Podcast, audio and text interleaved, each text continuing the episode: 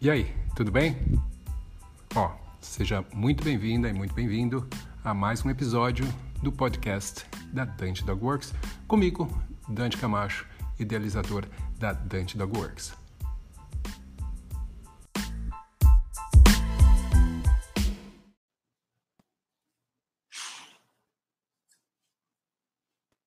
Olá, boa noite, pessoal. Sejam muito bem-vindos, bem-vindas e bem-vindos a mais uma live aqui comigo. E hoje a gente vai estar falando sobre ansiedade em cães. Eu não sei se você está vendo isso daqui no lado avesso, mas é muito possível. De qualquer forma, ah, a gente vai estar falando sobre isso. Tá? Então, se você já está aqui ao vivo, eu vejo que tem algumas pessoas já aqui. Dá um joinha, dá uma curtida só para eu ver que você está me ouvindo. E daqui a pouco a gente começa com mais uma live. Se você ainda não segue o canal, então, por favor, siga, compartilhe marca aí, aperte, marca aí no sininho, porque a gente consegue te comunicar com mais facilidade quando tiver as próximas lives, próximos eventos. Fica tudo mais simples. E obviamente que quanto mais você comentar, quanto mais você compartilhar, mais cresce o canal, mais pessoas vêm, mais o YouTube também gosta e compartilha mais e mostra mais para as pessoas o que está acontecendo por aqui. E eu acho que é bastante interessante, porque a gente sempre tenta trazer conteúdos relevantes para quem gosta de cães, quem trabalha com cães, quem tem cães. Tá? E hoje à noite, então, essa noite a gente vai estar falando sobre um assunto bastante importante e acredito que de bastante interesse de bastante gente. O assunto de hoje é ansiedade em cães. Tá? A gente vai falar. Ah, a propósito, deixa eu perguntar para vocês aqui. Quando vocês veem isso daqui, vocês veem ao contrário? Acho que sim, né? Vocês leem ao contrário, né? Responde aí, se você, quem está quem tá ao vivo aí. Quando eu ponho isso, você vê ao contrário ou você vê escrito direitinho? Ah, beleza. Beleza, então só aparece ao contrário para mim. Então, ótimo, melhor ainda. Ansiedade em cães é o que nós vamos estar falando essa noite. Tá? Só para ficar bem claro aí, se você está chegando agora, ó, é sobre isso que a gente vai falar hoje. Tá? Sejam muito bem-vindos. Ah, se vocês não sabem, fique esperto, porque vai começar agora em novembro um workshop especial que eu estou preparando sobre adestramento, que chama Do Zero ao Adestrador de Sucesso. E vai ser muito bacana. Espero vocês lá. Uh, vou falar aqui com a Larissa para colocar o link aqui nos comentários. E caso ela não coloque, até o fim eu já uh, coloco para vocês aqui também. Uh, Flávia, já começou assim. tá? Bom, gente, novamente, muito obrigado pela presença. Uh, e vamos lá. Primeiro, a gente, uh, eu vou falar sobre esse tema. É um tema que as pessoas costumam perguntar bastante, né? A questão de ansiedade. E meu cachorro é muito ansioso. Eu estou trabalhando com um cachorro que é muito ansioso e eu tenho dificuldades por conta dessa ansiedade e tudo mais. Então, o que que a gente tem que entender primeiro em relação a isso?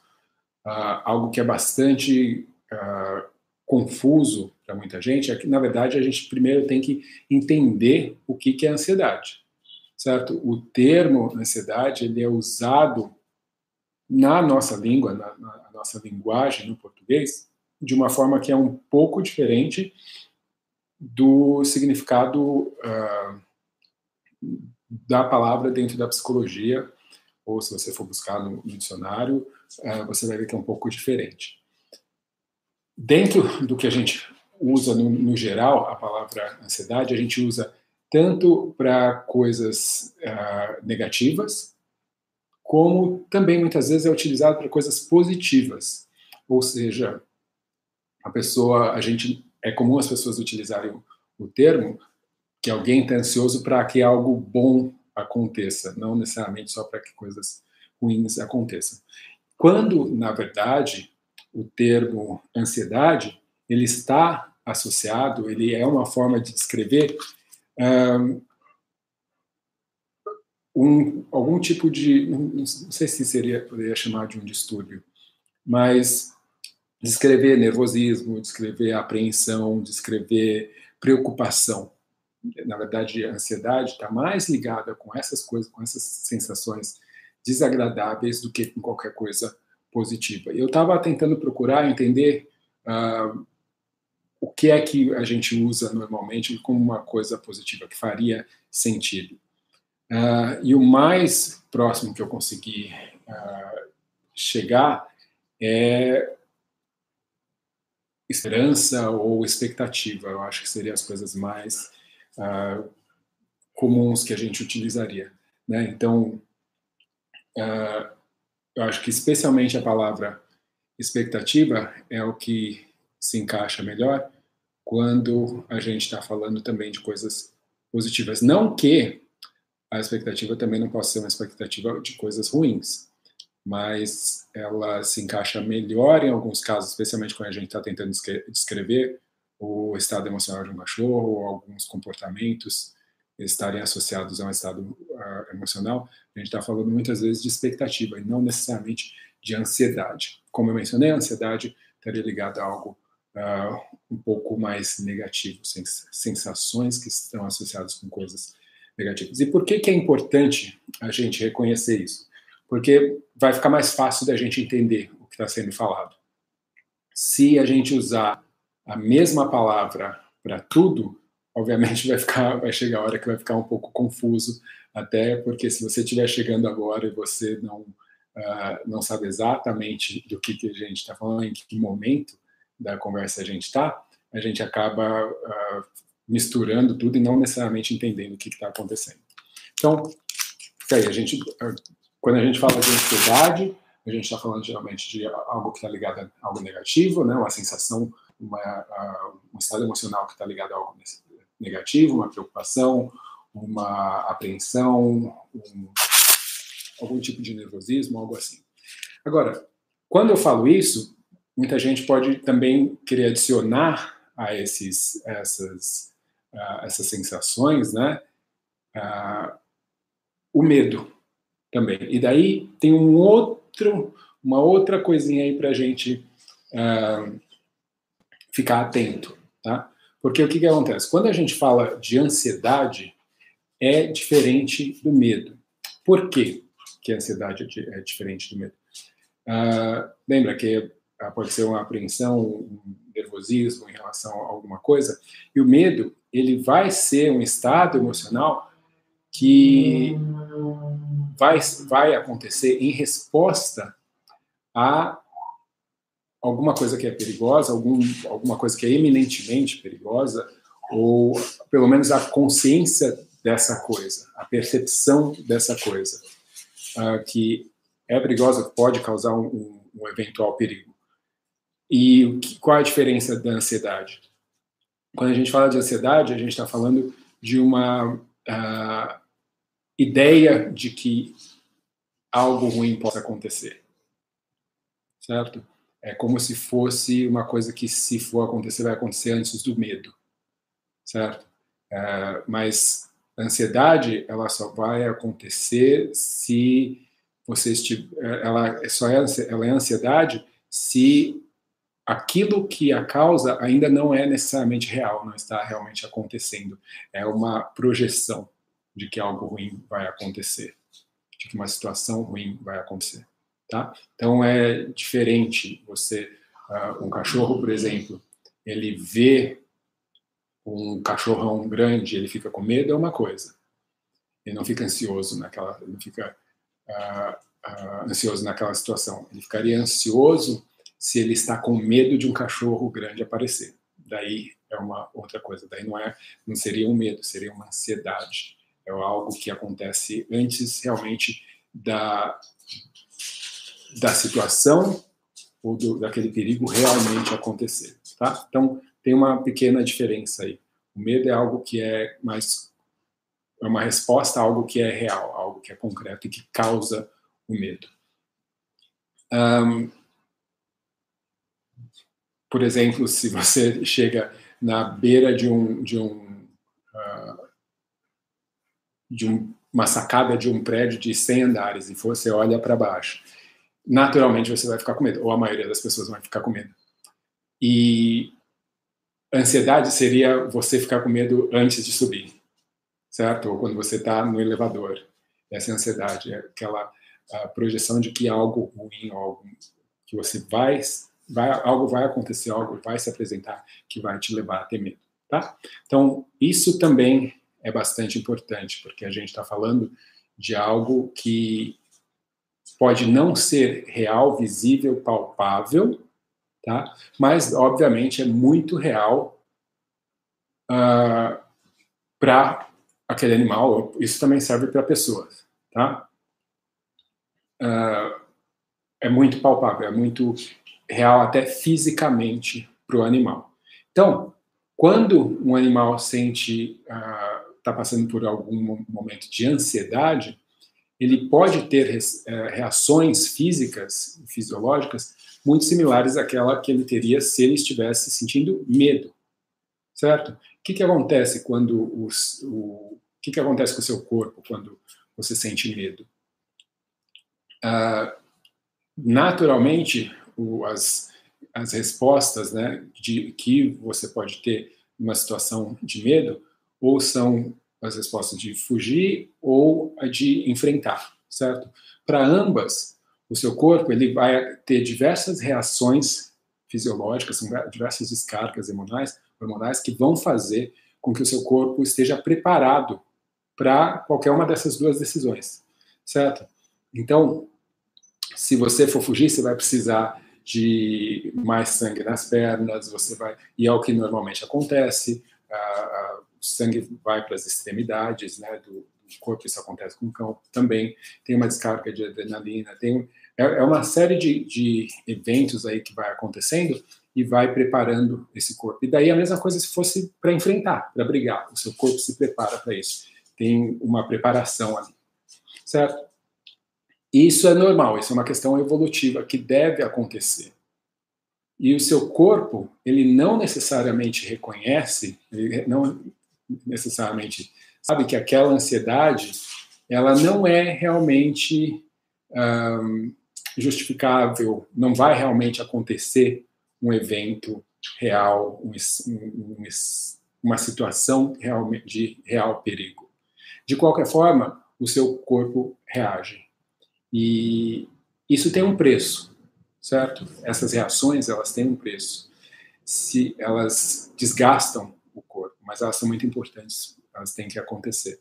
Agora, se isso acontece com muita frequência, que é o caso em alguns cães que ficam muito ansiosos com muita frequência, uh, isso vai tendo um desgaste para a saúde do cão, obviamente, porque isso não é normal, não deveria acontecer o tempo inteiro, com muita frequência.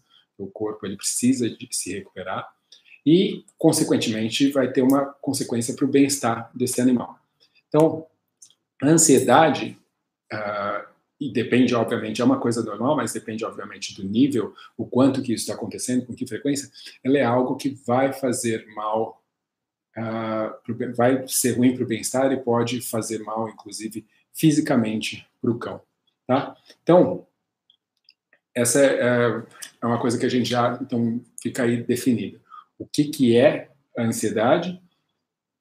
Ela é uma expectativa, um nervosismo, uma, uma apreensão, uma preocupação com algo. Tá? Ela é diferente do que a gente pode considerar como medo, onde o medo ele é uma um estado emocional que sugere, né, uma resposta a uma coisa que é consciente, que ele consegue perceber. O cão está perante uma situação de perigo ou de eventual perigo. Tá? Então, a gente tem que deixar claro que ansiedade e medo são um pouco diferentes. Mas a ansiedade vai trazer respostas fisiológicas muito similares à do medo.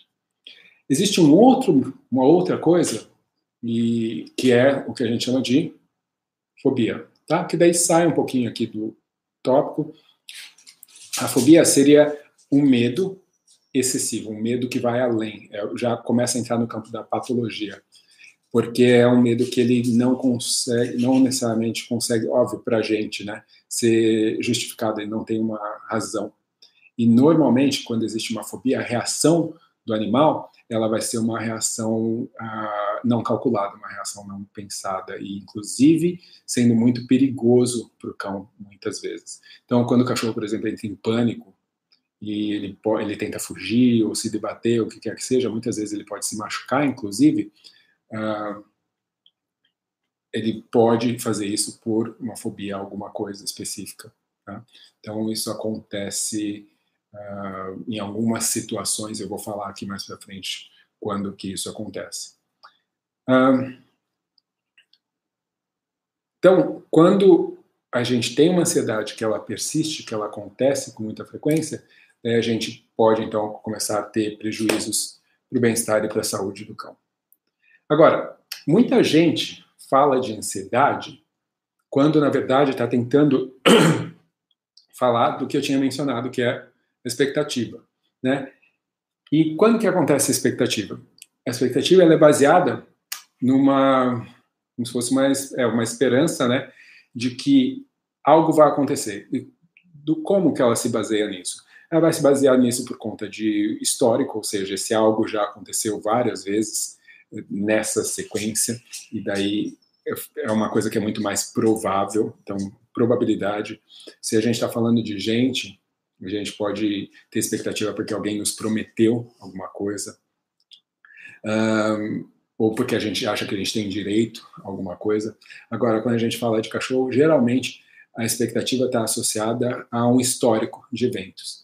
Uma coisa que acontece com uma certa frequência, então faz com que o animal se sinta uh, como se prevendo que aquilo vai acontecer.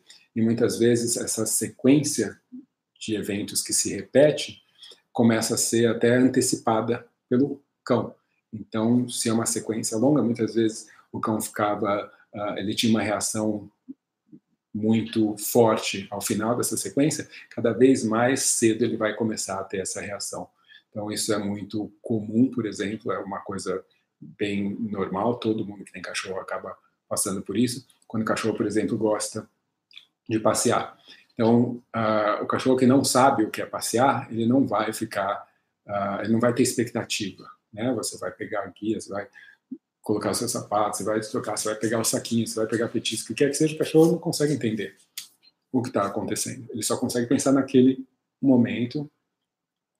E uma vez que isso se repete algumas vezes, se o cão realmente gosta do passeio, ele gosta do que acontece quando ele passeia, ele vai começar a criar uma expectativa cada vez maior.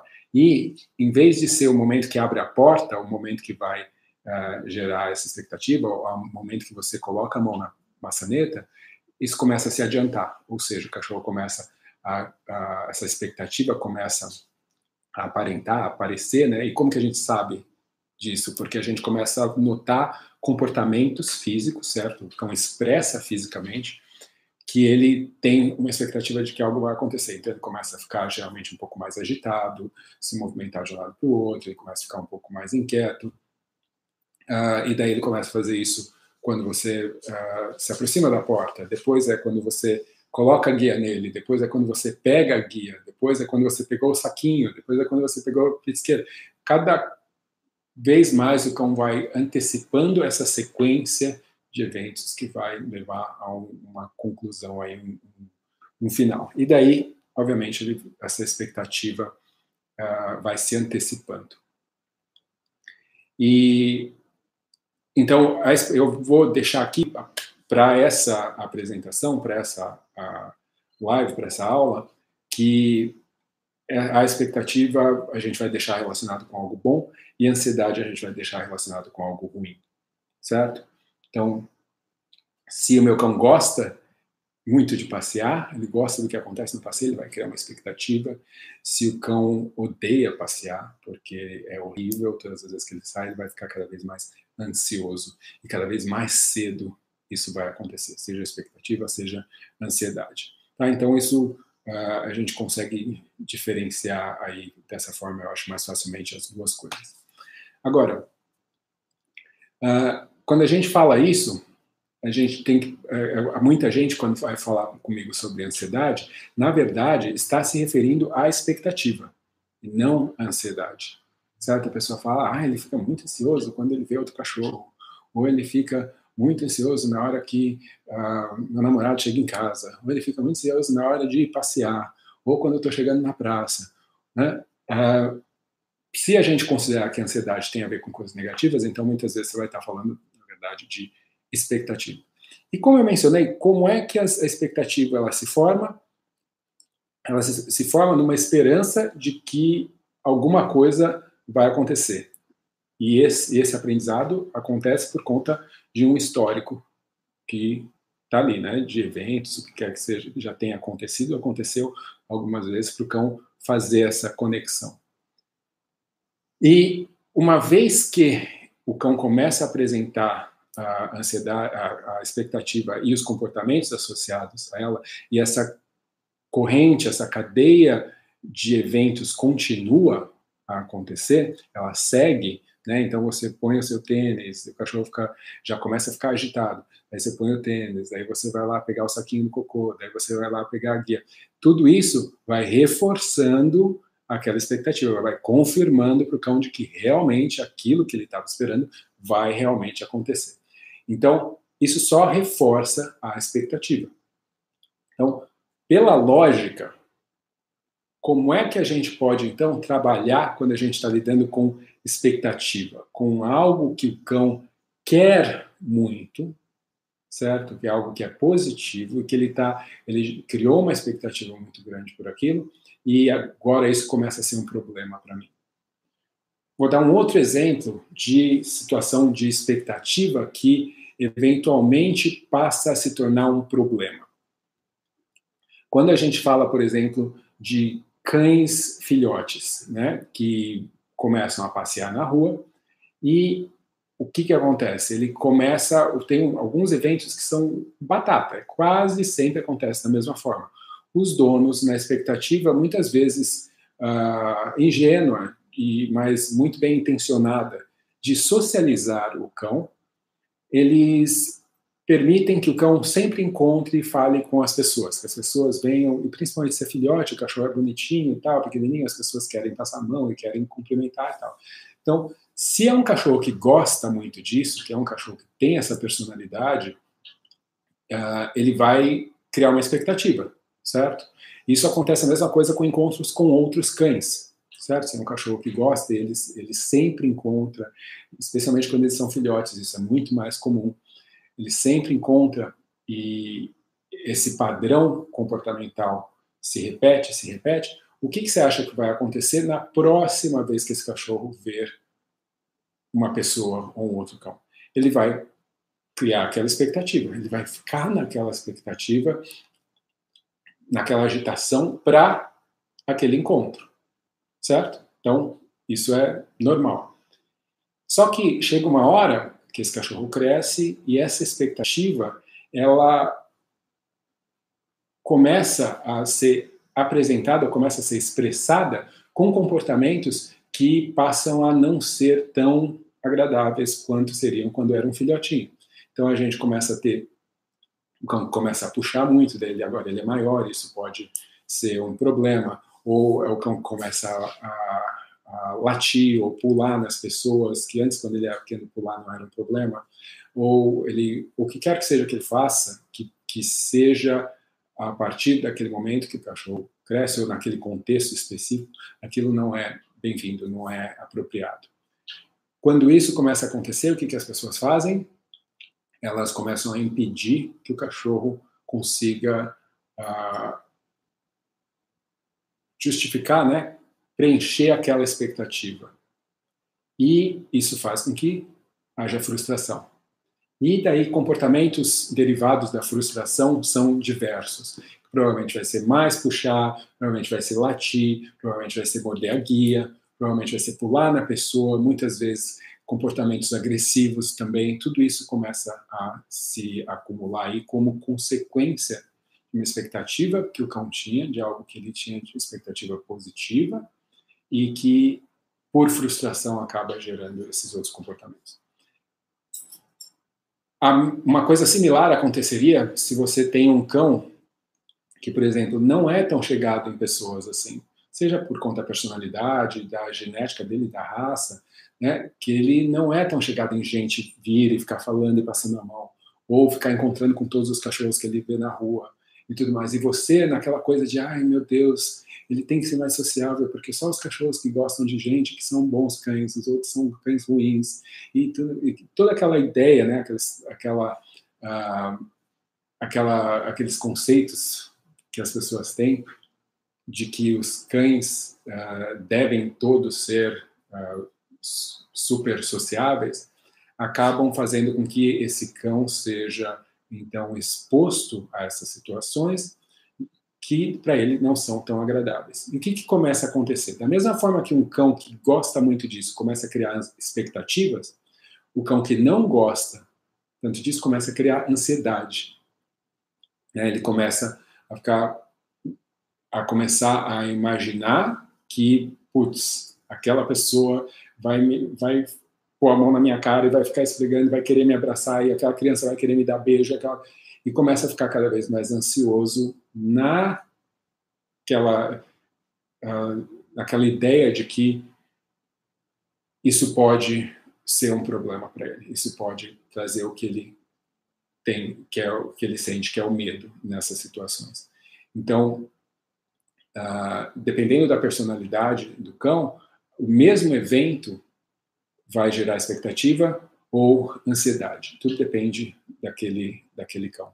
Então, por isso que é muito importante a gente conseguir reconhecer o comportamento dos cães, reconhecer uh, quem é aquele cachorro como indivíduo, o que, que é normal para aquele cão, para aquela raça, uh, o que, que esse cão já aprendeu até hoje, para você saber se o que você está fazendo realmente é bom para ele, mas especialmente conseguir uh, ler a linguagem do seu cão e identificar se ele está se sentindo bem com aquilo. Então, isso é, é bastante importante. Uh, vale a pena estudar sobre linguagem, uh, observar cães, uh, realmente prestar atenção e tentar entender de uma forma mais objetiva o que é que você está vendo quando um cão se comporta de uma determinada maneira, quando ele encontra com as pessoas, se ele uh, se aproxima das pessoas com a cabeça baixa, o rabo baixo, abanando rapidinho e tudo mais. Se isso é bom, se isso é ruim, não é bom. Tá? Mostra que o cachorro está apreensivo, ele está se mostrando submisso. Então, por mais que aparente que ele está querendo aquilo, ele está mostrando que ele não está confortável com aquilo. Então, você como tutor tem, ou como professor, o que quer que seja, tem que conseguir reconhecer. O tutor, na verdade, no geral, não vai conseguir reconhecer, mas se você trabalha com isso, se você trabalha com pets, você pode sim, deveria estudar para reconhecer isso e conseguir, então, fazer com que essas situações, esse aprendizado do cachorro, seja direcionado para uma coisa legal. Tá? Ele saber que ele não precisa estar naquela situação, ou ele saber que aquela expectativa que ele tem nem sempre é fundamentada, porque nem sempre ele vai encontrar com as pessoas, nem sempre a coisa vai ser daquele mesmo jeito. Ah, quando a gente fala de como mudar, uh, como trabalhar a questão da expectativa, né? Como eu mencionei, muita gente chama, considera a expectativa como sendo ansiedade. Quando eu penso nisso, eu tenho que então, se a expectativa ela é a, a esperança baseada naquele naquele histórico, eu tenho que então começar a mudar o histórico, certo? Essa seria uma uma forma. Né? Então, eu fazer com que os encontros com outros cães não sejam mais divertidos. Essa seria uma forma. Mas como que você vai fazer isso? É muito difícil, você não vai conseguir.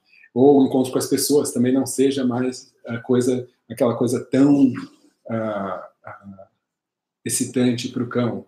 né? no caso de um cão que gosta muito disso. Não dá, é praticamente impossível você fazer isso, uh, porque não tem como você falar para as pessoas agirem de determinada forma, não dá para você treinar as pessoas. Não é realista, realmente. Então, se a gente pensar pelo, pela consequência, ou tentar mudar o histórico, é muito difícil. Se você já criou um histórico, especialmente quando o cachorro é filhote, entre 3 e 4 meses, entre 2 e 4 meses, pior, daí é praticamente você nunca vai mudar isso na vida dele. Tá? Ele sempre vai ter essa expectativa de que encontros são desse jeito. O que a gente pode mudar, entretanto, é como ou o que, que a gente vai uh, considerar como apropriado em relação ao comportamento do cão para que essa sequência de eventos continue. O que, que é essa sequência de eventos? É, eu estou passeando com o meu cão, ou meu cão está em casa, ele vê uma pessoa, ele vai até a pessoa, a pessoa faz festa para ele, ele curte, ele fica feliz e tudo mais, depois eles se separam. Essa é a sequência. Mas no meio, ou aquela mesma sequência que eu estava falando do passeio, né? Você põe o seu tênis, o cachorro começa a ver, né? Você põe o seu tênis, você pega o saquinho de cocô, você vai pegar a guia, depois você pede para ele sentar, você coloca a guia, você abre a porta e você sabe. Tem uma sequência. Essa sequência de eventos, ela geralmente é controlada por você. Se o seu cachorro está na guia, na rua, ela é controlada por você.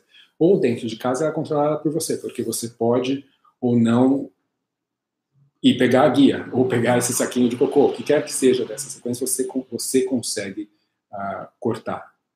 Então, o que, que a gente pode fazer? Se tem nesse meio dessa sequência qualquer coisa que seja comportamento que você considera inapropriado, indesejado para aquela situação, para aquele contexto, você então vai parar essa sequência. Então, se, por exemplo, você vai uh, fazer a sequência do passeio, né? Você começa a colocar o tênis. Você colocou o tênis e seu cachorro começou a latir, tá, você para. Você para a sua sequência. Certo? Essa seria a, a forma mais fácil de o cão conseguir entender que o comportamento dele, na verdade, pode interferir na continuidade dessa sequência de eventos. Isso a gente está falando de expectativa, tá? Ah, ou seja, as coisas que o cachorro quer muito que aconteça. Agora, o cachorro saber que, por exemplo, latir faz com que você pare a sequência, se você pegou a guia, o cachorro latiu, você coloca, você põe a guia de volta, é muito importante, ou mais importante ainda, que ele saiba qual é o comportamento dele para que essa sequência continue. Qual o comportamento que ele tem que ter para que essa sequência continue. Então, não adianta nada você parar a sequência porque ele se comportou de uma forma que você não gosta, se você não continuar a sequência quando ele se comporta de uma forma que você gosta. Então, você tem que ensinar para o seu cão comportamentos que sejam adequados, para que daí você possa pedir esses comportamentos ou esperar esses comportamentos na hora que ele fica uh, com essa expectativa muito alta, agitado e tudo mais. Então, eu poderia ensinar meu cão a sentar, por exemplo. Eu poderia ensinar o meu cão a ir para a caminha dele, por exemplo. E daí fazer com que o cão entenda que ao invés de latir, se ele sentar, a sequência vai continuar. Se toda vez que ele late, a sequência para. Ou se ele for para a caminha dele, essa sequência vai continuar.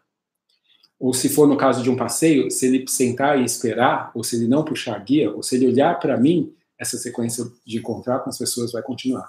Agora, se eu continuo, mesmo com o cão apresentando os comportamentos que eu considero inadequados, se eu continuo permitindo a sequência, eu nunca vou mudar a expectativa do cachorro, eu nunca vou mudar os comportamentos associados a essa expectativa. Então, uh, o que eu quero fazer é que o cão ele continue tendo as respostas que ele espera, ou seja, as coisas agradáveis que ele está esperando, só que ele consiga perceber que os comportamentos dele influenciam essas, essas respostas, essa continuidade das coisas, e que ele aprenda os comportamentos que são apropriados, são uh, mais apropriados para aqueles contextos em que eu preciso. Tá? Então, você nunca vai fazer o seu cachorro uh, não ficar feliz ao te ver, ou não ficar contente porque ele vai passear, ou não ficar contente porque chegou uma visita que ele gosta. Isso não, não é a questão, não é fazer ele ficar menos feliz. A questão é a gente conseguir que ele direcione essa agitação, que é derivada dessa expectativa, para outros comportamentos que vão fazer com que ele consiga uh, uh, suprir essa expectativa, preencher essa expectativa. Tá? Isso a gente está falando no caso de coisas boas. Tá? Então, essa seria uma forma da gente fazer isso. Tá?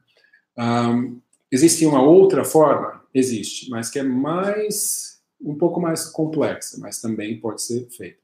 Em algumas situações, você consegue fazer sim que o que vai acontecer uh, mude de uma certa forma e daí a expectativa do cão também acaba tendo que mudar. Um exemplo simples disso. Então vamos supor que o meu cachorro fica super agitado quando a gente vai sair para passear. Tá? Por quê? A gente coloca guia, tá? a gente sai, a gente vai andar e tal, e é super divertido, e vai no parque, ele sai cheirando, me puxando para todo lado. É, beleza. O cachorro tem a expectativa de que isso vai acontecer, fica super agitado. Uh, se eu pego meu cão na guia, Vamos supor que eu estou treinando o meu cão. Então, dentro de casa, ele já consegue responder alguns comandos, ele já consegue uh, sentar, deitar, ficar por alguns minutos e tudo mais. Se eu pego meu cão na guia e daí, ao sair da porta, ao invés de eu continuar com o meu passeio, eu começo uma sessão de treinamento onde o cão tenha que fazer uma série de exercícios, onde exija dele um certo autocontrole, uma atenção e eu for consistente fazendo isso, ou seja, toda vez que eu sair, a gente fizer isso, o cão vai começar a mudar a expectativa dele em relação ao que vai acontecer quando a gente vai sair. Tá? Então, não significa que eu não vá passear depois. Mas naquele primeiro instante, o cachorro vai mudar a expectativa dele para um estado também emocional, que vai acabar tendo que mudar, porque ele não consegue ficar em super agitação e prestando atenção e respondendo a comandos e se controlando ao mesmo tempo. E daí você consegue ter um cão que vai se acalmar um pouco, porque ele está focando em outra coisa, e daí você consegue continuar no seu passeio. E você pode voltar nesse ponto. Toda vez que ele ficar super agitado, você para o passeio, volta a fazer alguns exercícios, mas lembrando, são exercícios que você já praticou em casa, que o cachorro já consegue fazer bem, pelo menos dentro de um ambiente controlado, e daí você consegue depois levar isso para a rua. Lógico que na rua você vai solicitar tudo em um grau menos uh, de menor exigência. Né? Então, se você conseguir fazer que seu, com que o seu cão uh, ficasse parado por cinco minutos em casa, na rua, se você conseguir 30 segundos, já vai ser o início. Então, tem que se levar isso em consideração, mas isso tem a ver com entender sobre treinamento. Tá? Então, essa seria uma outra alternativa, você mudar o que acontece para que daí o cão consiga também começar a mudar a expectativa dele. Então ele naturalmente começaria a ficar um pouco menos agitado quando eu coloco a guia, porque ele já começa a antecipar o que, que vai acontecer. Ah, a gente sai, a gente faz um treininho aqui, eu ganho vários petisquinhos, é divertido e tal, mas não é aquela loucura que era antes de eu sair puxando. Tá? Então isso seria uma, uma outra forma aí da gente lidar com isso. Tá? Então, falei agora, até agora da parte da expectativa, né? Ah, que é o que muita gente chama de ansiedade, mas é aquilo que a gente está falando, uma coisa ah, positiva. Né? Quando a gente fala de ansiedade, como é que a gente consegue diminuir a ansiedade do cão? Quando a gente pensa em ansiedade, a gente está falando de uh, apreensão, de nervosismo, de, e esse nervosismo, essa apreensão, muitas vezes também tem a ver com a personalidade, tem a ver com um aprendizado prévio. Às vezes você nem sabe qual é o aprendizado, se você pegou esse cachorro mais tarde, você adotou, uh, e você percebe que existe uma ansiedade generalizada, por exemplo. Então, isso é, é algo que nem sempre a gente consegue identificar exatamente de onde veio. Mas tem algumas coisas que a gente consegue identificar, algumas. Uh, alguns medos específicos, né? Algumas coisas que você nota que o cão reage diretamente a algo que você consegue identificar, e a gente vê que é, isso seria um medo, e daí você consegue, então, pelo menos para aquela coisa, direcionar um trabalho, certo? Para tentar uh, diminuir a ansiedade geral que o cão teria em relação àquilo.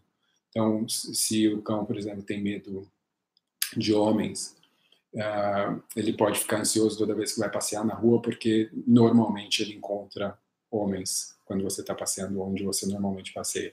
Então, uma forma de eu diminuir essa ansiedade seria fazer uma associação diferente em relação a homens. Daí é um processo de treinamento onde eu vou tentar, através de, uma, de um trabalho de, de modificação comportamental, alterar a percepção que esse cão tem a homens. Como que eu posso fazer isso da forma mais básica, mais simples possível?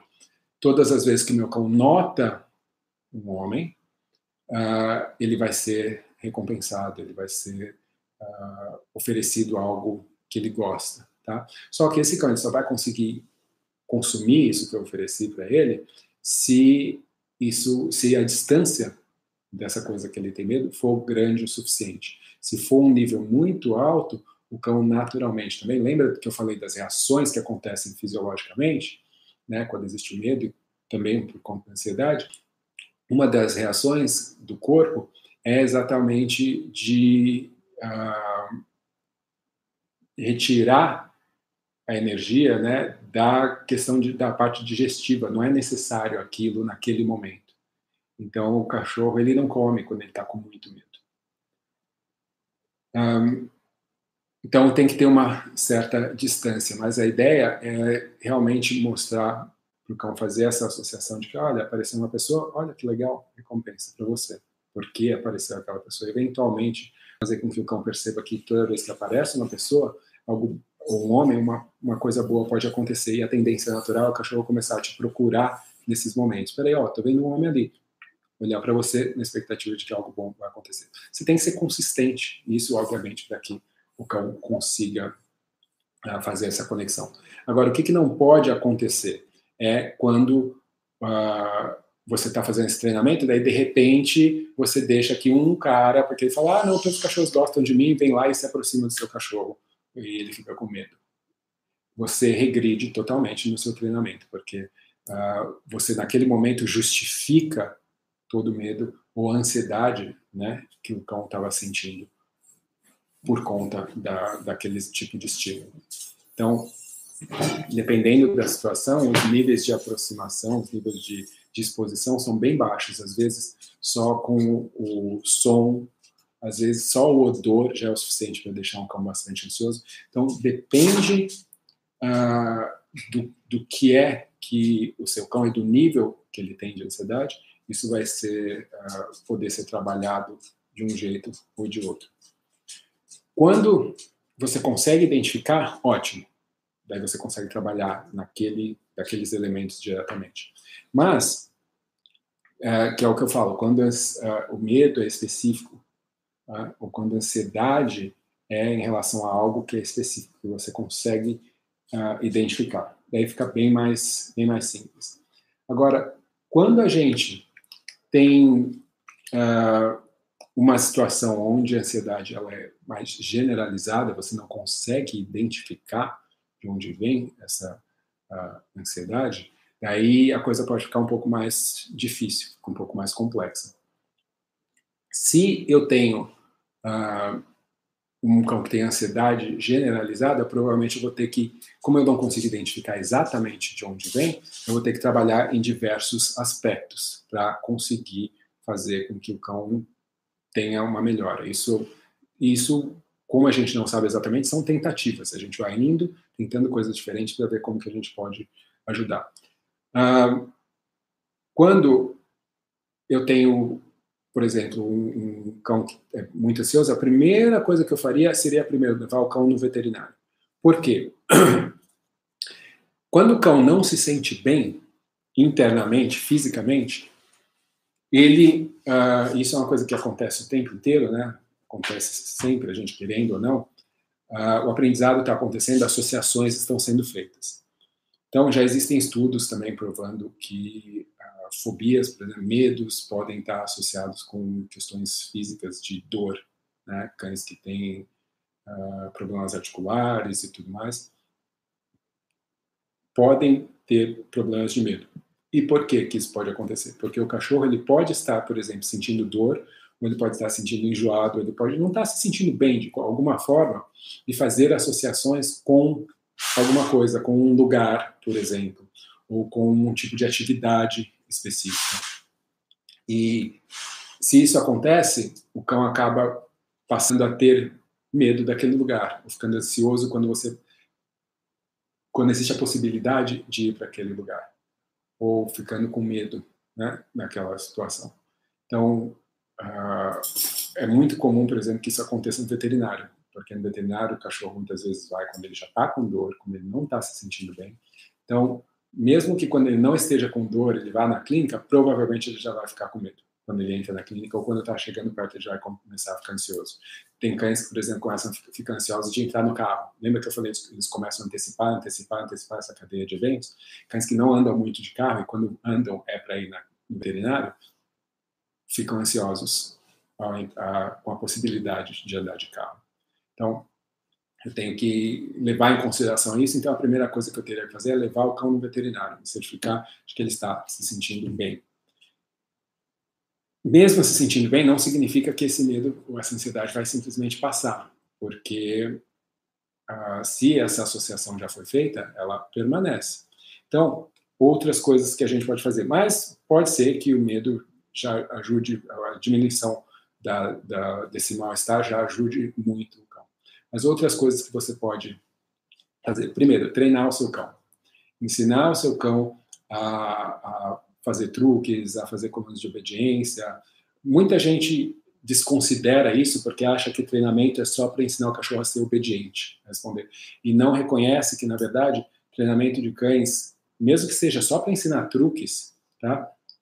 É uma arma extremamente poderosa para você conseguir ajudar o cão a, primeiro, desenvolver uma linguagem, se, se comunicar com você de uma forma uh, mais ampla, conseguir também com que o cão reconheça que ele consegue influenciar o meio através do comportamento dele, conseguir coisas boas dessa forma, fazer associações positivas com algumas atividades, com alguns comportamentos. Então, se meu cachorro é sempre recompensado por ele dar a patinha, dar a patinha para ele vai trazer sensações agradáveis. Então, treinar o meu cão faz com que eu consiga reproduzir essas sensações agradáveis em diversas situações depois. Tá? Então, no meu passeio, se o meu cão gosta muito de dar patinha, eu vou fazer ele dar patinha no passeio. Ou seja, o passeio, naturalmente, também passa a ter coisas boas acontecendo.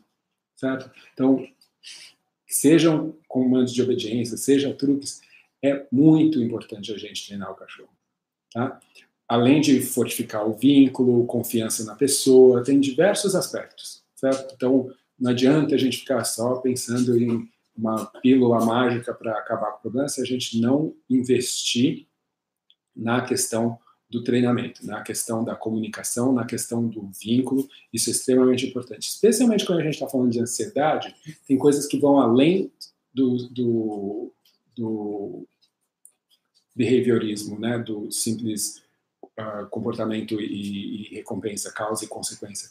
Tem também a questão de, de emoção, a questão emocional associada com as pessoas que estão ali com aquele cão. Tudo isso fica associado. Se você tem um vínculo mais forte, você consegue dar maior suporte do cachorro, maior suporte emocional, ajudando ele a lidar melhor com aquelas situações. Então, uh, isso a gente não pode descartar. Então, eu veterinário, treinamento.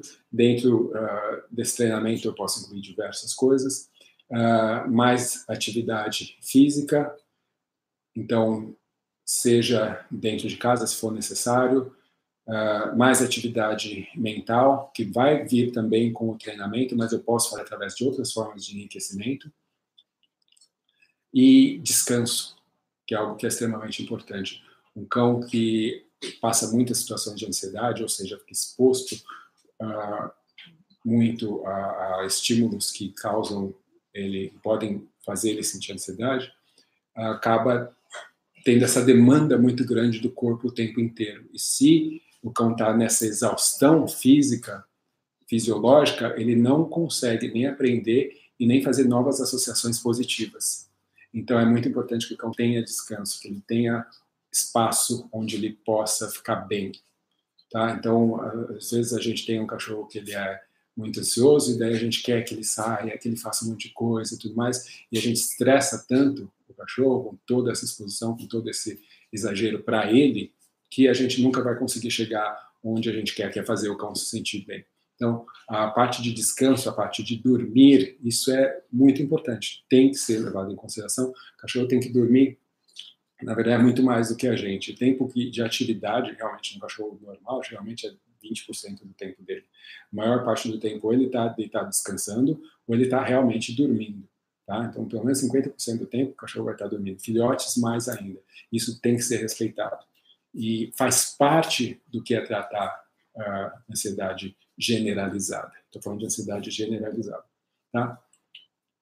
Quando você consegue identificar algo específico que gera a ansiedade, que você vê que deixa o ansioso, daí você vai trabalhar diretamente com esse algo específico. Tentar identificar essa situa nessa situação, por exemplo, acho que alguém mencionou, ah, no passeio. Bom, o que é que pode ser no passeio que faz com que o meu cão fique com medo, né?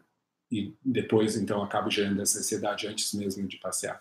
Tenho que identificar. Se eu consigo identificar, ótimo. Se eu não consigo identificar, eu tenho que fazer com que as coisas que predizem ou que preveem o passeio sejam mais positivas. Então, não necessariamente vou passear ou uh, vou treinar perto da porta, perto do portão, do lado de fora da porta, do lado fora, da calçada. Vou tentar criar associações positivas uh, naqueles passos que prevêem o, o, passeio.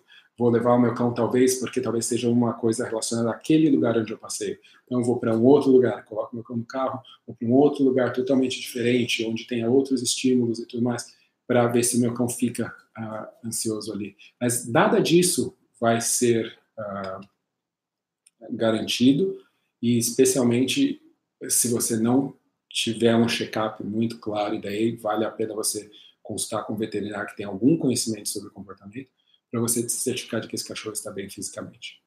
Tá? Às vezes as pessoas também, por exemplo, exageram no tempo, então é muito comum as pessoas adotarem um cachorro e querendo que esse cachorro conheça e faça tudo e que conheça todas as coisas da vida dela e todos os amigos e tudo mais, e não dá tempo para o cachorro se acostumar, se habituar com o lugar, ter tempo de se recuperar. Então, tem várias coisas aí que têm que ser levadas em consideração. Mas a ansiedade é, generalizada, como eu mencionei, são todos esses fatores que eu falei para vocês: atividade física, atividade mental, descanso, extremamente importante, treinamento, saúde. Óbvio que também pode estar associado com alimentação, então veterinário aí também uh, é bastante importante. E, gente, se o seu veterinário não souber sobre os efeitos da alimentação, ou possíveis efeitos da alimentação no comportamento do cão, não tem problema. Conversa com seu veterinário e fala que você está interessado em saber mais sobre isso. Ele pode dar uma estudada, ele pode ir atrás. Ou você mesmo pode ir atrás e daí questionar e conversar com ele sobre isso. Tá? Não é vergonha nenhuma, porque um veterinário, a maioria é um clínico geral, não tem como eles saberem de tudo. Mas se precisar, se for uma coisa que você solicitar especificamente, é muito mais fácil dele conseguir direcionar os esforços dele para poder te ajudar também. Então, uh, ajudem o seu veterinário, se for o caso, a ele conseguir te ajudar também. Tá? Uh, nem porque a maioria das pessoas não vai vai simplesmente confiar em tudo que o veterinário fala sem realmente uh, questionar nada, mas uma vez que você tem um pouco mais de conhecimento sobre as possibilidades, você pode conversar uh, com o veterinário para que ele te ajude a encontrar soluções ou formas diferentes de tentar ajudar o cão. Agora, uh, eu sei que outra pessoa também já tinha perguntado sobre uma coisa mais específica, um tipo de ansiedade que é bastante comum, na verdade. Existem estudos, mas acho que só nos Estados Unidos, que falam sobre a questão da quantidade de cães que têm esse tipo de problema, que é a questão de ansiedade por separação, né? Que é isso aqui. E o que, que é ansiedade por separação? A gente tem que diferenciar, tá? E na verdade a gente não vai necessariamente falar sobre ansiedade por separação, A gente vai falar também sobre uh, o que a gente chama de, acho que é medo por isolamento, algo assim, um nome diferente na ansiedade por separação. E o que, que é diferente entre uma coisa e outra? Uma coisa é o cachorro ele ter um medo de ficar sozinho, certo?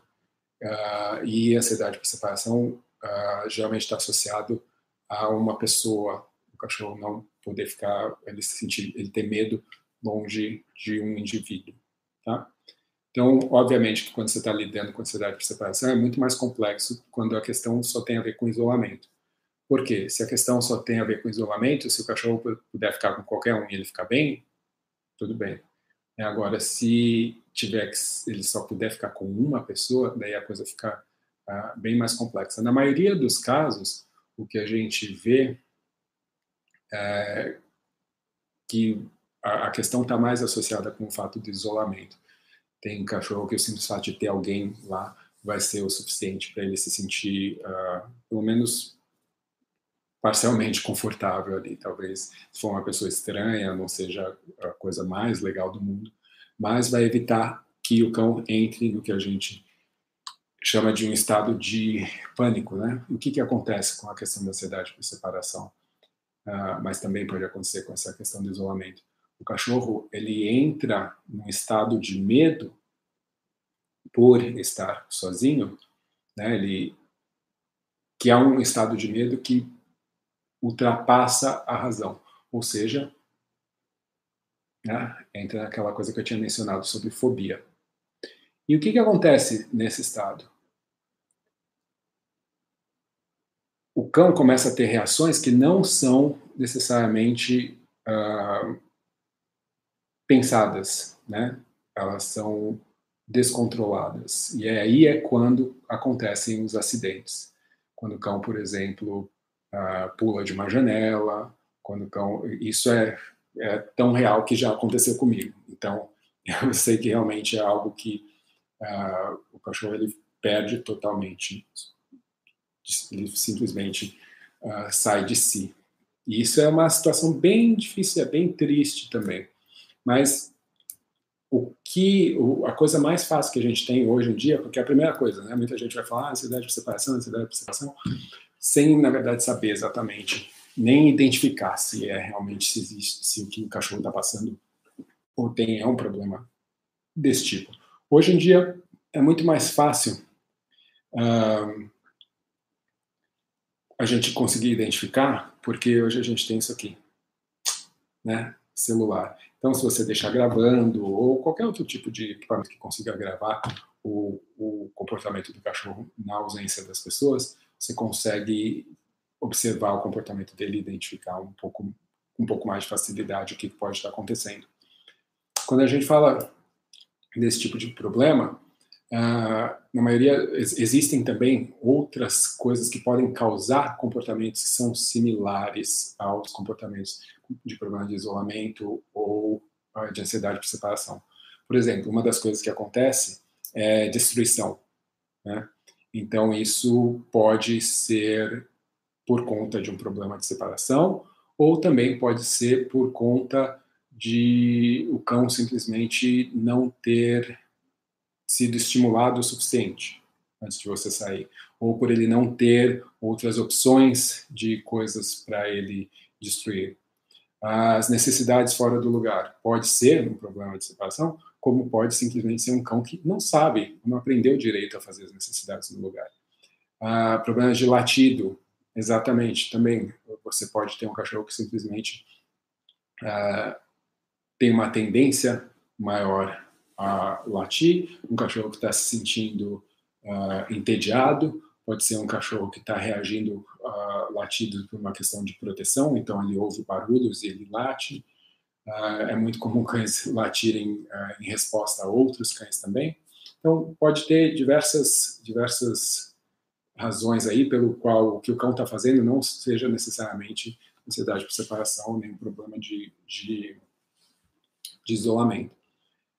Então, se a gente fala de ansiedade uh, que tem a ver com a separação, que tem a ver com esse isolamento, então a gente vai ter esses mesmos comportamentos, mas tem algumas características que a gente pode identificar que vão, vão nos dar dicas de que o problema pode ter a ver com a questão da separação. Por exemplo, se um cachorro faz necessidades no lugar errado, é muito possível que, por exemplo, se ele fizer cocô, ele vai fazer mais mole, ou ele uh, vai fazer em vários lugares. A mesma coisa vai acontecer com xixi. É muito comum acontecer xixi em lugares onde tem um cheiro forte da pessoa. Né? Então, uh, isso pode acontecer no sofá, pode acontecer na cama, isso é muito comum. Você vai ter muita baba, então vestígio de baba pela casa você vai notar. Você vai notar uh, raspar de porta, por exemplo, é muito comum.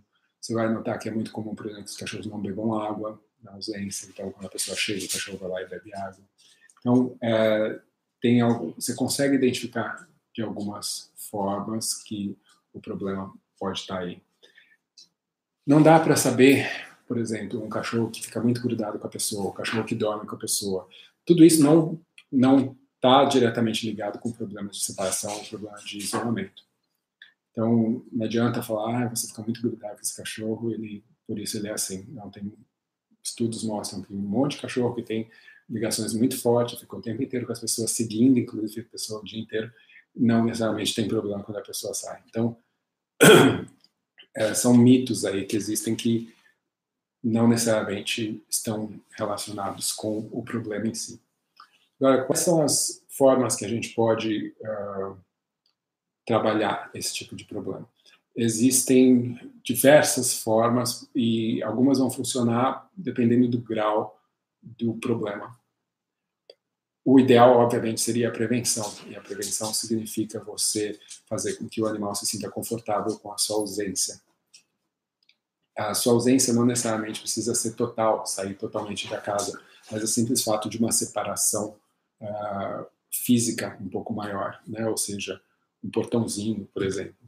E o cão fazer associações positivas com esses momentos onde ele está sozinho, uh, através de atividades ou coisas que ele possa fazer que são agradáveis para ele, seja roer um brinquedinho recheado, um osso, um casco, uh, alguma coisa que seja uh, que de preferência não seja muito ativa. Eu prefiro, pelo menos, não utilizar coisas que sejam muito ativas. Então, enriquecimento que vai fazer o cachorro ficar correndo de um lado para o outro e tal, eu ah, prefiro não aconselhar isso, eu prefiro atividades que sejam mais calmantes. Normalmente vão ser as atividades de roer e as atividades de lamber. Então, ah, fazendo isso e gradativamente aumentando o tempo desses períodos onde o cachorro está sozinho, uh, ou separado, ele vai naturalmente começando a, a, se sentir mais tranquilo com essa possibilidade, daí você pode uh, ir aos poucos também se ausentando completamente da situação.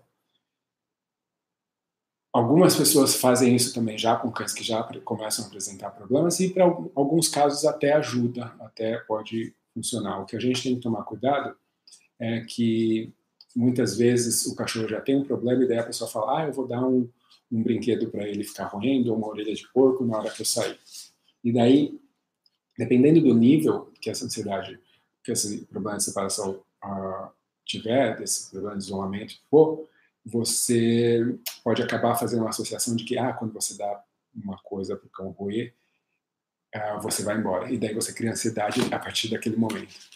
Né? Então, a gente tem que tomar cuidado para que isso não aconteça só nessas situações e realmente, se você puder filmar e ver quais são as reações do cão, você poder então direcionar o que você vai fazer.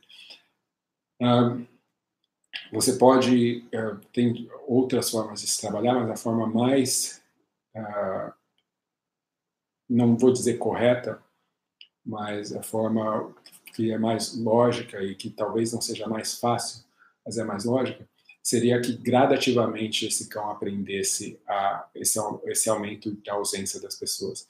E em alguns casos, isso significa a pessoa abrir a porta, sair, fechar a porta e voltar. Em alguns casos, isso significa a pessoa estar no sofá, ela levantar, colocar a mão na maçaneta e voltar a sentar no sofá.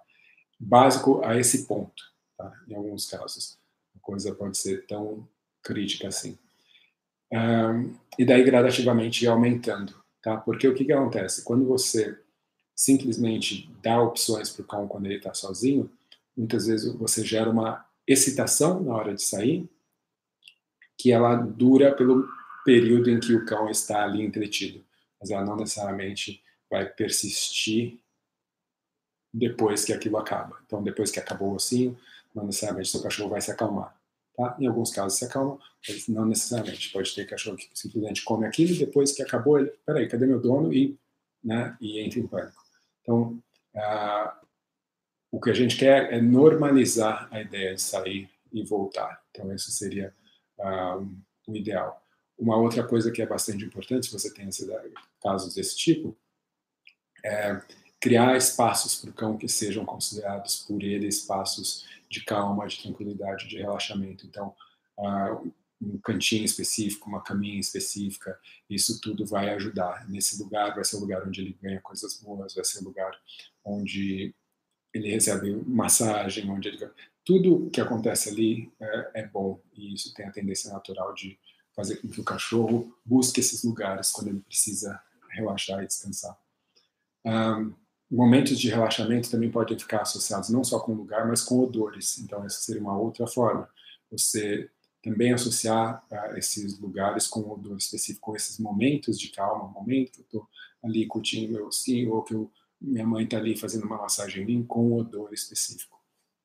Então, o odor tem um, um poder muito grande, então uh, vai uh, ajudar né, essa questão de, de ajudar na questão da, da ansiedade. Um, uma coisa que a gente não deve fazer é caixa de transporte, prender o cachorro. Isso é algo que uh, eu também já fiz e eu sei que não é bom, dá errado. Quando o cachorro realmente tem problema de ansiedade, isso realmente é algo que pode ser bem ruim. O cachorro pode se machucar, dependendo da caixa, inclusive, pode se machucar. Uh, o cachorro mais rapidamente entra em pânico. Obviamente que bronca no cachorro, principalmente numa situação assim, é, é totalmente desaconselhável. Né? E o ideal realmente é que se você uh, é um tutor e tem um problema assim, que você procure um profissional, uma pessoa que entenda um pouco mais sobre o assunto para te ajudar. Se você já trabalha com isso, está buscando uh, alternativas, né? Essas são algumas das opções você, como eu mencionei, trabalhar com dor, você pode, tem muita gente que usa feromônio, isso é algo que também pode ajudar, mas o processo de, de acostumar o cão com as ausências gradativas é o que normalmente vai, vai ter o resultado mais duradouro, que vai realmente perdurar, tá? Você pode sim uh, dar alternativas e opções para o cão, para coisas, para que ele possa fazer coisas na sua ausência, mas uh, não é sempre que isso vai funcionar. Um outro erro que as pessoas cometem bastante é ter outro cachorro para ajudar na ansiedade do cão, na, no problema de isolamento do cão. E muitas vezes isso não funciona.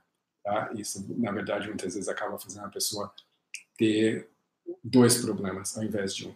Existe, uh, dentro do comportamento natural dos cães, uh, o comportamento é como se fosse um comportamento de imitação, que a gente chama de comportamento contagioso, que inclui, inclusive, e acontece com muita frequência, em situações de hiperestação ou situações de ansiedade e medo.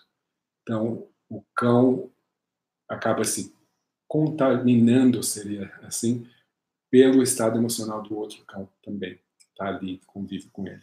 Então, eu já vi isso acontecer também. Uh, cães que não tinham medo, passar a ter o medo exatamente do outro cão que o outro cão tinha. Então, uh, isso acontece, obviamente, por observação, e o cão acaba respondendo. Uh, talvez tenha outras coisas acontecendo que a gente não veja, mas o que a gente sabe é que acontece. Então, a gente tem que tomar bastante cuidado, porque essa ideia de ter um outro cachorro, cachorro para fazer companhia, muitas vezes é um problema, tá? Então, é uma coisa que eu não aconselharia. Existem uh, outras coisas que podem ajudar, porque às vezes a ansiedade por separação e ou esse, esse medo por isolamento, ele tem a ver e muitas vezes ele começa a acontecer por ou, não, não tem uma causa geral que tu vai fazer com que todos os cachorros que passarem por isso tenham esse problema, mas muitas vezes acontece por conta de um evento marcante, algo uh, traumatizante para o cão, cães que foram adotados muitas vezes e que sabe não conseguem formar um, um lar e estão sempre sendo retirados, uh, onde a rotina ela não consegue ser estabelecida, uh, cães que têm medo, especialmente de barulho, tá? E o que, que acontece? Quando acontece, vamos supor, você saiu e teve uma queima de fogos na sua ausência, o cachorro estava lá e ele ficou em pânico. Quando você sai de novo, o cachorro fica ansioso porque existe a possibilidade de coisas que causam medo, que trazem medo para ele acontecerem de novo. Então o cachorro não quer se deixar sozinho, não quer ficar sozinho. Então isso também, né? Então muitas vezes a sensibilidade maior do cão, muitas vezes também relacionada à idade, pode fazer com que esses problemas de separação ocorram. Então, uh, é, mais, é muito comum cães mais velhos também terem esse tipo de problema. Então, a percepção deles do meio, tudo muda, então isso pode uh, aí contribuir para isso, pode ser um, um, fator que contribui. Então, em relação à ansiedade por separação, que eu sei que é uma das coisas que as pessoas associam diretamente quando a gente fala de ansiedade, eu tenho para dizer isso, tem diversos diversas nuances, diversas coisas que a gente tem que levar em consideração. Um, mas a primeira coisa é a gente identificar, realmente saber se, se é realmente aquilo que a gente está uh, ah, imaginando, se o cachorro está tendo todas as necessidades naturais dele supridas, se fisicamente ele está bem e entender óbvio, um pouquinho do histórico do cão, filmar, conseguir observar os comportamentos e daí sim definir que plano de ação que você vai uh, utilizar. A maioria das pessoas vai direto para o plano de ação sem entender, sem saber o que está acontecendo. Isso é normal aqui, no mundo inteiro, em todo tipo de treinamento, não só em relação a esse problema específico de comportamento. É, é normal em todo tipo. As pessoas querem a solução, uma fórmula, e daí elas vão direto para aplicar sem saber exatamente causa daquilo, por que, que aquilo está acontecendo, quando que aquilo começou, que outro tipo de coisa que eu posso fazer.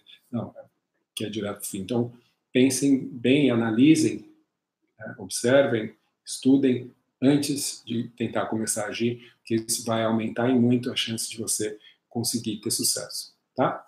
Então, eu vou nesse momento, já estamos aqui há mais de uma hora, dar uma passada rápida aqui uh, no, em algumas das perguntas. Eu agradeço muito aí o pessoal que deu joinha. Os comentários são uh, ótimos e os joinhas também, as curtidas. Lembrando, se você ainda não assina o canal, assina, aperta aí o, o sininho para você receber as notificações de quando a gente tem outras lives. Eu vou colocar aqui para vocês o link do evento que a gente vai estar fazendo mês que vem do zero ao adestrador de sucesso, workshop que eu vou estar dando. Uh, vale a pena, ele é online, totalmente gratuito, vai ter bastante informação legal, vou estar falando sobre coisas bastante interessantes, como o uso apropriado de recompensa, como fazer um plano de treinamento que realmente uh, se encaixe naquilo que você precisa. Bastante coisa, tem umas aulas bem bacanas aí, vale a pena. Tá? Então, deixa eu passar aqui rapidinho sobre algumas das perguntas, ver, na verdade, se não são coisas que eu já falei, porque daí eu não preciso. Né?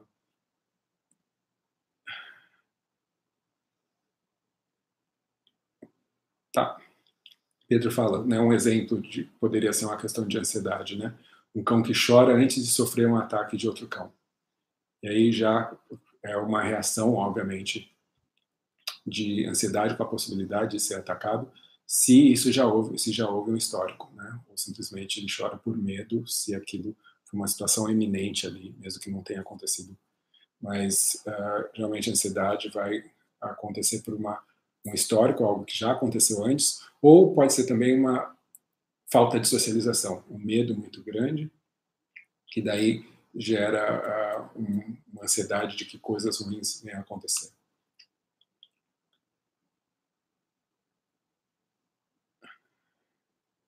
Então, e daí a questão do passeio, né? Eu falei bastante em relação a isso. A Daiane fala que a cachorrinha dela adora passear. Só colocar a guia nela, ela treme toda, fica louca para sair. É a questão da expectativa. A ideia a gente tem as reações físicas relacionadas com essa expectativa também são naturais. Alguns cães eles vão tremer, fica super agitado, mas contanto que você consiga direcionar esses comportamentos para não ser algo que vai prejudicar você ou o cachorro, aí também não tem problema. Você não vai fazer o seu cachorro deixar de gostar de sair.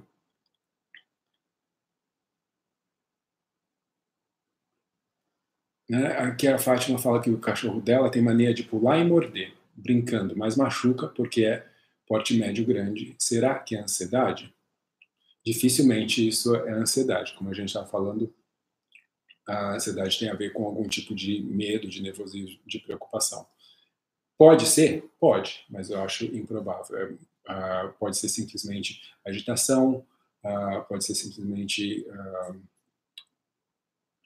uma expectativa de que algo vai acontecer. Não sei como que isso, como que é a interação normal com ele, ou como foi até chegar nesse ponto, né? E principalmente o fato do cão não ter outras alternativas ou não conhecer outras alternativas que para essa interação, né? Então, o cão tem que aprender, uh, ele tem que ser treinado a fazer truques, ele tem que ser treinado comandos de obediência, ele tem que ter as necessidades dele supridas, né? Então, ele tem que ter atividade mental, tem que ter atividade física para que esses comportamentos diminuam de frequência. Uma expectativa muito grande de que algo vai acontecer uh, pode gerar no cachorro esse tipo de comportamento, especialmente o pular e o morder, que estão muito associados com a questão da frustração. Tá? Especialmente aí as pessoas ficam incomodadas, dão bronca, daí o cachorro fica. Aí ele começa a entrar num, num processo de ansiedade. Daí sim, né? Porque o que acontece, o cachorro ele tem um conflito, ele quer muito encontrar, mas aí as pessoas agora ficam bravas, antes elas não ficavam, e daí vira um, um ciclo onde ele começa a ficar com receio do que, que pode acontecer. E essa ansiedade pode sim gerar esse tipo de comportamento, especialmente de mordiscar, de pular cada vez mais. Um, tá? E aí é exatamente a mesma coisa que o Pedro Henrique está falando, funciona para essa mesma, essa mesma resposta. Tá? Uh, o cachorro, ele uh, pular como um louco em cima das pessoas é a coisa mais comum dos cães fazerem. Né? Os cães são animais sociais, então eles não gostam necessariamente, a maioria deles, né? Tem cães que são que são mais ok com isso e tem cães que são menos. Mas no geral, a maioria dos cães não gosta de ficar sozinho, então é muito normal que quando eles encontrem com a família deles, eles fiquem uh, super agitados, né? E se ele não sabe como direcionar essa agitação para outras coisas, isso vai acabar aparecendo dessa forma, que é pulando, que nem um louco e tudo mais. Então, aconselho você a ensinar para o seu cão outras coisas que ele possa fazer nesse momento, mas que sejam coisas que, da mesma forma, consigam trazer para ele o que ele tanto quer, a expectativa que ele tanto quer, que é o que? O contato com as pessoas. Mas existem formas diferentes dele ter esse contato. Ele pode trazer um brinquedo, você pode se abaixar e falar com ele, para que ele não precise pular, né? Você pode pedir para ele sentar, e quando ele sentar, você poder dar atenção e o carinho né, para que ele, uh, esses outros comportamentos que você solicitar valham a pena para ele, que ele entenda que eles têm uma função e eles vão levar ao mesmo objetivo dele. Um, se indico algum livro? Sim, tem, tem um livro que chama Medo e Ansiedade em Cães, que é um livro em inglês, que eu tenho que ver onde é que ele está aqui. Eu passo para você daqui a pouco, passo o nome aqui. Um, isso, como resolver a ansiedade que é criada devido aos impulsos naturais, exemplo, o cão tem um instinto mais alerta, mais protetor. E se alguém que sempre que alguém estranho, algum barulho ao redor da casa acontece, o cão sai ladrando compulsivamente. Uh, depende do que você considera natural. Isso depende um pouco de cada cachorro. Alguns cães têm isso mais naturalmente, dependendo da raça ou, ou da cruza, né? Tem uma ou, tem alguns cães que são criados para isso. Isso dificilmente você consegue uh, resolver, que não é uma questão de eliminar isso. Uh, o mais fácil que eu vejo nessa situação, como é uma coisa que acontece geralmente com um gatilho uh, e uma resposta muito natural, que para o cão possivelmente é recompensadora, então dificilmente isso vai parar sozinho. Uh, e geralmente o que quer que seja o barulho eventualmente para e daí isso faz o cachorro se sentir bem. Então Uh, o que eu faria a princípio, por exemplo, se eu estou aqui, os meus cães estão ali fora e começam a latir, eu vou chamar meus cães para mim, tá? E isso, e daí, uma vez estando ao meu lado, eu posso acalmá-los, está tudo bem, pode ficar aqui, ótimo, você foi lá, espantou o bandido que você tem na sua cabeça, que é, e, mas está tudo bem. A tendência natural, repetindo esse tipo de, de processo, isso eu vejo acontecer em diversos tipos de, de reação de cães, reações que às vezes, às vezes são exacerbadas, são um pouco além do que eu, pelo menos, não é a percepção do cão, mas a minha percepção que além do que seria necessário, uh, óbvio que o cão acha que é necessário fazer aquilo, senão ele não estaria fazendo. Uh, elas tendem a cada vez mais diminuir. Então, a tendência é o cachorro já começar a prever né, que ele vai latir uma, duas vezes, eu vou chamar, ele vai. Então, a tendência do cão, por conta dessa expectativa, é de latir cada vez menos e muitas vezes latir e logo depois, por conta desse padrão, vir para onde eu estou ou para um lugar específico onde eu peço para ele ir. Então, isso é uma forma de você também trabalhar isso. Né? Mas para isso, obviamente, você tem que ter algum tipo de fundamentação. Você tem que ter trabalhado a ideia de seu cachorro vir para você, dele gostar, dele entender que o seu carinho naquele momento, que, o que quer se acalmar ao seu pé, entendeu? Isso são coisas que você tem que ter antes de né, tentar fazer isso na, na, na hora que você precisar. Um, então, aqui a pessoa pergunta sobre ansiedade de separação, já falei bastante sobre isso.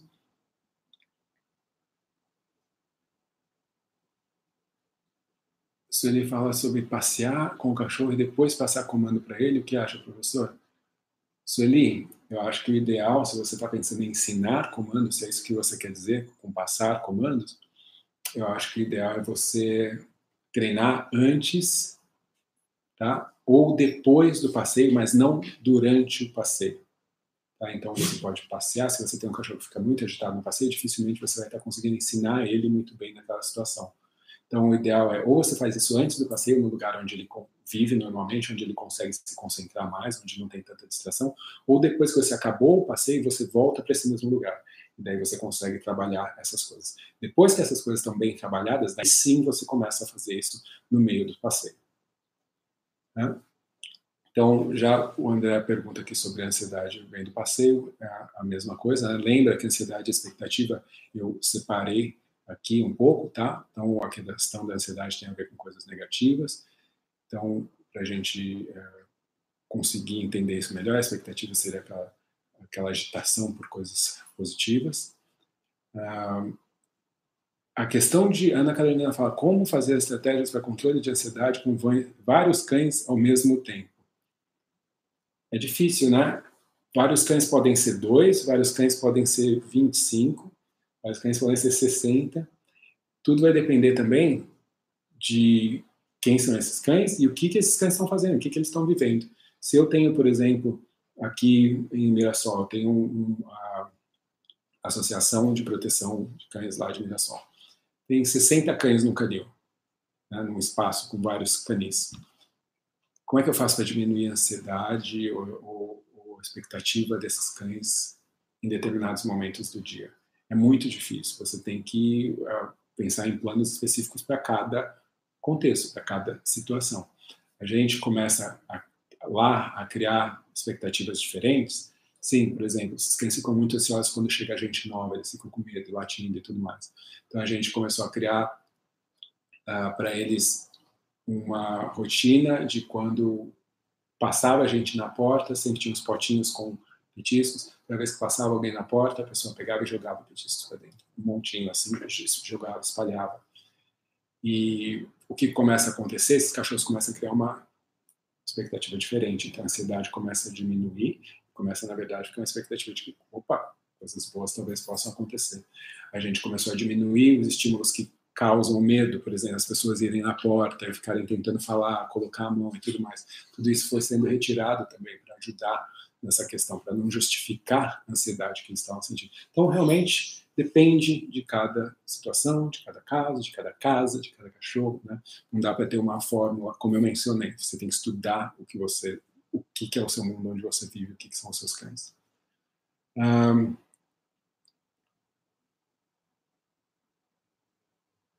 Tá, a gente está aqui falando sobre uma pessoa que tem dois cães, né? Um filhote. Quando eu saio com quando eu saio com a filhote na rua, a Cacau, que é a cachorra mais velha, né? Começa a latir, bater no portão. Ela não fazia isso antes. Uh, provavelmente cão está um pouco frustrado, né, de querer passear também. Ele tinha uma expectativa de poder sair, essa expectativa não acontece, o cachorro fica frustrado, ele vai demonstrar isso de diversas formas. Né? Então você tem que tentar uh, mudar a forma que ele entende o fato de outro cachorro ter o, o momento dele também. Isso pode ser em casa, através de treinos separados, um de cada vez, enquanto um está treinando, o outro está fazendo alguma coisa divertida, gostosa, sozinho, e, e tentar fazer isso dessa forma. Né? Passear com um ou com o outro e trocar e ver o que funciona melhor. Quando me aproximo da creche, onde a cadela tinha uma cliente fica, ela congela, deita em paca um quarteirão ou metros. Já mudei o trajeto, mas não adiantou. É, provavelmente tem alguma ansiedade em relação a essa creche aí, né? Então tem que se repensar se esse cachorro deveria estar indo para essa creche. Na verdade, ir na creche com o cão, se ele vai realmente, e ver como é que o cachorro fica lá. E isso é o mais importante, para saber se realmente ele deve continuar indo para lá ou se algo tem que ser mudado na forma com que esse cachorro está convivendo lá nessa creche. Ah, esse medo por isolamento é algo que fez todo sentido para mim. Como posso aumentar a confiança já que foi resgatado ah, da rua? Como eu mencionei, ah, André, esse negócio de cães resgatados, a gente não tem histórico, mas funciona daquele jeito que eu falei, né? daqueles vários aspectos que você tem que trabalhar, especialmente é uma coisa, uma cidade que a gente não tem muito ideia de onde está vindo, né? Mas uh, essa separação gradativa também é algo que é importante. Né? Se você puder ter gente com ela, se você puder colocar ela numa creche enquanto para ela não ficar tanto sozinha, se você puder ter pessoas vindo e estando com ela em, em alguns momentos durante o dia, tudo isso vai ajudar também, mas criar algumas atividades que ela uh, possa gradativamente ir aprendendo a fazer isso, às vezes tem, uma, tem a ver com uma questão de tempo também, quanto tempo você está com esse cachorro, tem várias coisas que podem estar influenciando aí.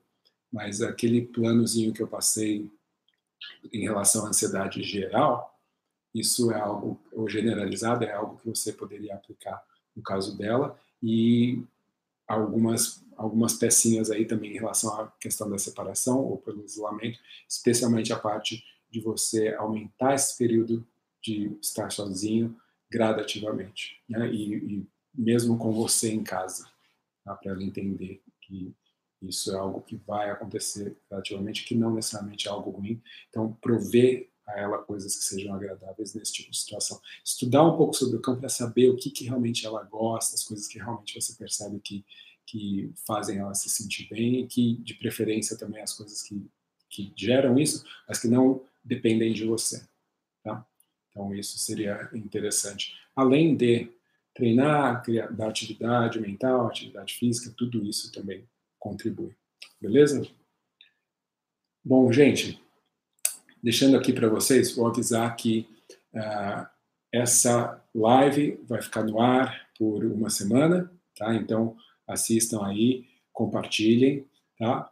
E agradeço muito por vocês estarem aqui presentes. Eu já coloquei aqui para vocês o link do workshop do Zero ao Adestrador de Sucesso, que vai estar rolando agora no meio de novembro. Você já pode se inscrever agora, vai ser totalmente online, totalmente gratuito, tá? Eu vou estar falando, vou estar dando umas aulas muito importantes para quem está aí começando a se envolver nesse mundo do adestramento, quem quer ser adestrador, quem trabalha com no geral vai realmente conseguir bastante informação importante, tá? Se você, por exemplo, quer saber como que você planeja um treino de um cachorro, assiste o workshop porque você vai ter isso lá, tá? Se você quer entender como funciona o uso correto de recompensas, né? Por que, que algumas pessoas parecem ficar dependentes de recompensas? Por que algumas pessoas uh, não conseguem identificar o que as coisas que o cachorro gosta?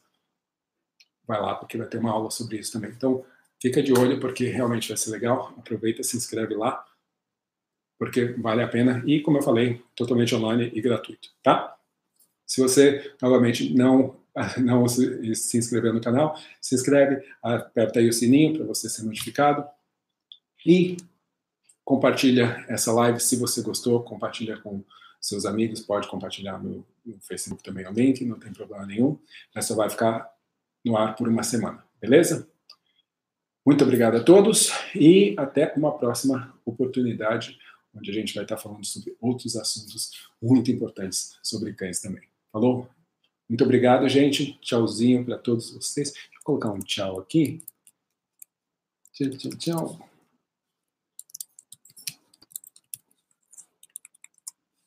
Ah, e ótimo fim de semana, né? Que fim de semana está chegando. Aproveitem. Falou? Passeiem com seus cães, curtam com seus cães. Até mais.